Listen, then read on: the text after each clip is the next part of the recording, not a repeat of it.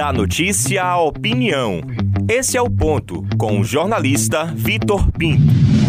Olá.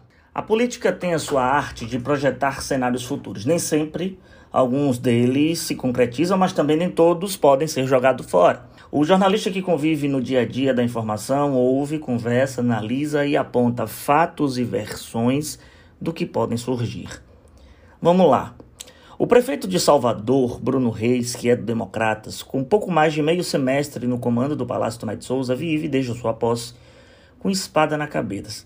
Para conseguir alçar voos mais edificantes no horizonte, ele precisa que a CM Neto, também do seu partido, Democratas, vença o governo da Bahia no próximo ano, ou pelo menos tenha um presidente da República aliado ao grupo. Bruno Reis e até a própria estátua do fundador da cidade, Tomé de Souza, aí na Praça Municipal, sabe não tem a independência que tanto almeja. É uma criatura ainda sobre a sombra do Criador, ACM Neto.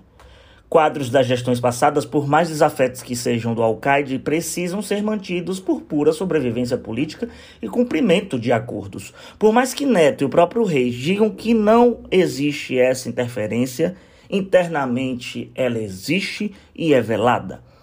O melhor cenário para Bruno Reis é ter o seu criador no Palácio de Ondina, aliado em uma máquina importante, poderá inclusive despachar para o centro administrativo da Bahia diversos nomes e desafogar a gestão aqui no centro da cidade.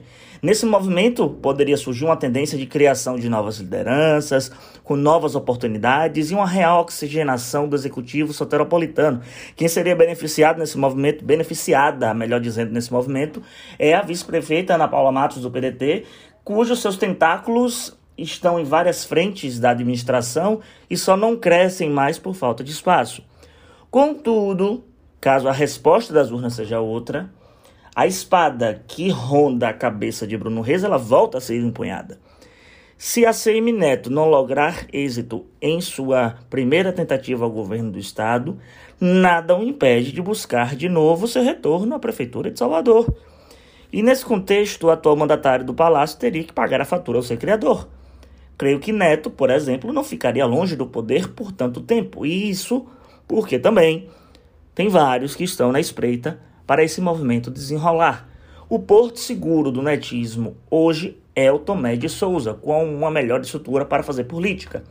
O tiro de salvação, caso o Neto não consiga vencer o governo do Estado, é um presidente da República aliado subir ao poder e ser ofertado aí um cargo de ministro. Esse daí sim seria o suspiro. Se a eleição de 2022 está acirrada, a de 2024 deve seguir o mesmo rumo. A vitória ou a derrota do grupo netista ao governo deve desenhar cenários futuros, inclusive mais decisivos do que alguns pleitos passados.